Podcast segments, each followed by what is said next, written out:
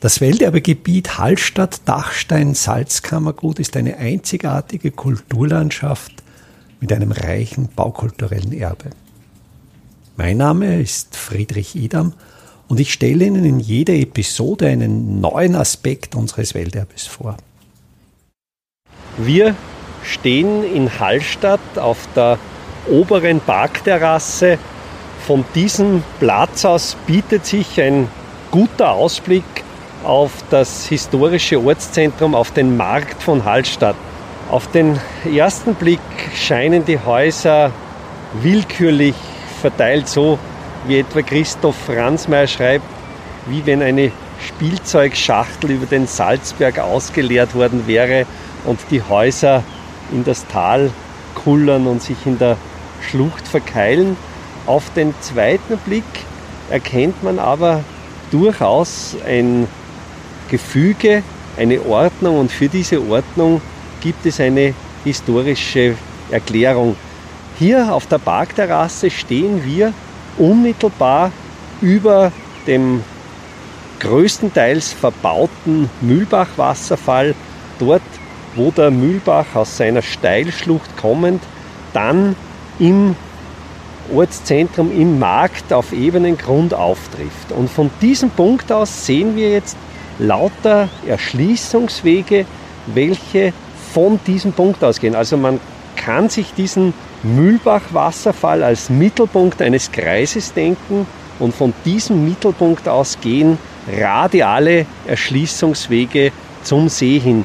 Es ist natürlich die kürzeste Verbindung, denn der Grund, auf dem der Markt gebaut ist, ist der Schüttkegel des Mühlbachs. Das ist Steinmaterial, das der Mühlbach im Lauf der Jahrtausende in den See verbracht hat. Und wenn man sich einen Kegel denkt, gehen natürlich die kürzesten Linien von der Spitze des Kegels zu seinem Rand hin. Und genauso laufen hier diese Erschließungswege und die wirtschaftliche Erklärung, die dahinter steht, oder die technische Erklärung, die dahinter steht, liegt natürlich darin, dass bis zum Beginn des 20. Jahrhunderts der See der Haupttransportweg, die Hauptverkehrserschließung von Hallstatt war. Bis zu Beginn des 20. Jahrhunderts spielte sich fast der gesamte Verkehr und vor allen Dingen der Güter- und Frachtverkehr auf dem See ab. Und so war es natürlich sinnvoll, vom Ufer aus möglichst kurze Verbindungswege in den Markt hereinzuschaffen, sodass man mit den Fuhren, mit den Mutzen, mit den Blätten, mit den Salzzillen an möglichst vielen Punkten landen konnte, das Holz, das Salz, alle Güter, die man brauchte, entlagen konnte und auf kürzestem Weg in den Markt zu transportieren. Die zweite Erschließungsrichtung, die es gibt, wenn wir uns jetzt wieder diesen flachen Kegel vorstellen, sind kreisförmige Erschließungsmuster. Das heißt, denkt man sich die Kegelspitze und schneidet den Kegel in horizontalen Schichten auf, so entstehen lauter ringförmige Gebilde, welche die Radien quasi im rechten Winkel schneiden. Und ein so ein Ring, der noch in seiner ursprünglichen Dimensionierung erhalten geblieben ist, ist die Wolfengasse. Und ich habe die Pläne von Hallstatt insofern auch analysiert und mir angeschaut, welche historischen Maße hier drin stecken. Und wenn man das ganz alte Salzkammergut Maß des Werkschuhs nimmt, eine Maßeinheit, die etwa 30 cm entspricht, so beträgt der Radius der Wolfengasse exakt 600 Werkschuh. Das ist ein Indiz dafür, dass bei der Gründung des Marktes Hallstatt im frühen 14. Jahrhundert tatsächlich hier ein Kreisbogen gezogen wurde. Wenn man sich auch die Abstände dieser radialen Erschließungswege ansieht, so liegt auch zwischen diesen Achsen jeweils ein Viertel eines rechten Winkels. Also auch das ist wiederum ein Indiz, dass die ursprüngliche Planung des Marktes im Mittelalter wirklich systematisch planmäßig erfolgt ist.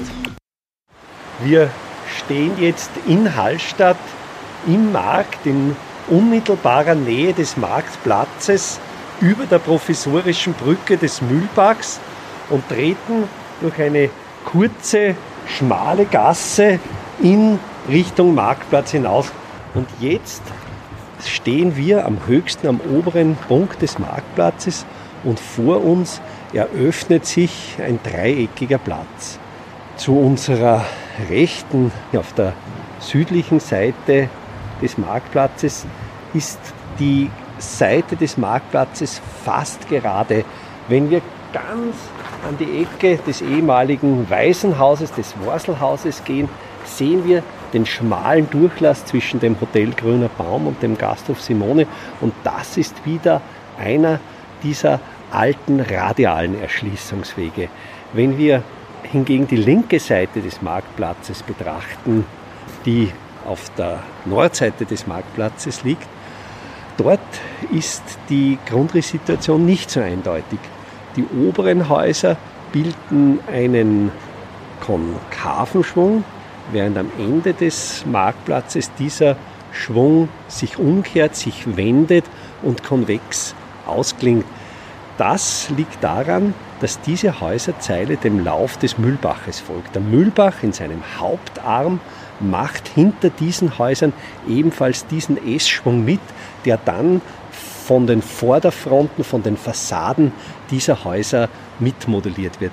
Das ist die einzige Struktur städtebaulich, die dieses Muster aus Kreisbögen und Radien durchbricht und ist ein Indiz dafür, dass es eine sehr alte Struktur ist. Alte Strukturen liegen immer außerhalb der Geometrie des Neuen. Und das Ende dieses Marktplatzes gegen den See hin bildet der große Baukörper des Hotels Grüner Baum.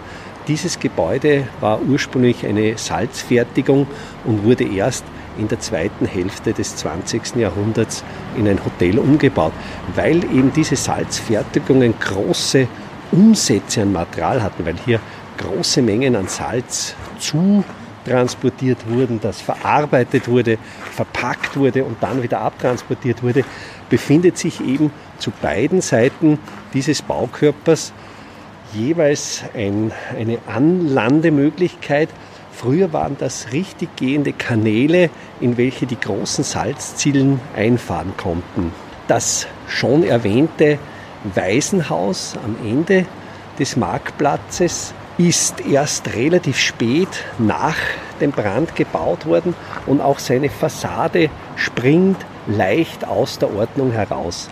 Die Oberflächen, die Fassadenoberflächen dieser Häuser sind bedauerlicherweise nicht mehr im ursprünglichen Zustand. Wir sehen zum Beispiel schon Glasfasergewebe aus diesen Wärmedämmverbundsystemen austreten und wenn wir draufklopfen, hören wir natürlich die Hohlheit. Also es ist bedauerlicherweise kaum mehr Originales vorhanden. Auch die Fassaden des Waisenhauses und der Gemeindehäuser wurden in den 1970er Jahren erneuert und natürlich alle in Techniken, die nicht mehr dem originalen Stand entsprechen. Also es wäre wünschenswert, würde man es schaffen, hier wieder originale, authentische Kalkoberflächen, also aus mit Kalkputzen und Kalkfarben zustande zu bringen. Das nächste große anstehende Thema ist natürlich jetzt die Oberflächengestaltung des Marktplatzes. Hallstatt wurde ja erst relativ spät staubfrei gemacht. Also erst in den 1950er Jahren wurden die Straßenbelege von wassergebundenen Schotterdecken um geformt auf Pflasterungen bzw. Asphaltierungen. Wenn man sich Fotografien aus der ersten Hälfte des 20. Jahrhunderts oder Bilder aus dem 19. Jahrhundert ansieht, sieht man sehr schön diese Schotterstraßen, diese wassergebundenen Schotterdecken und seitlich immer ein relativ breiter Streifen mit Gras. Nachdem infolge der Murenkatastrophe es leider nicht möglich war, die alten Kanäle des Mühlbachs wieder freizulegen. Diese alten Mühlbachkanäle verliefen ebenfalls in diesen radialen Richtungen, weil die ursprünglich öffentliche Grundstücke teilweise privatisiert wurde, sodass es jetzt nicht mehr möglich ist, die alten Bette des Mühlbachs wieder aufzumachen, seine Seitenarme. Und jetzt wird unter dem Marktplatz eine sehr großräumige Verrohrung, ein Kanal mit einem großen Querschnitt angelegt, was sicher im Interesse der Sicherheit ist. Die Frage bleibt nur, wie wird die Oberflächengestaltung aussehen? Wird es gelingen, eine authentische Oberflächengestaltung wieder zustande zu bringen? Und ich bin zumindest guter Hoffnung, dass zumindest versucht wird, etwas Gutes zu machen. Welterbe Hallstatt erscheint alle 14 Tage neu.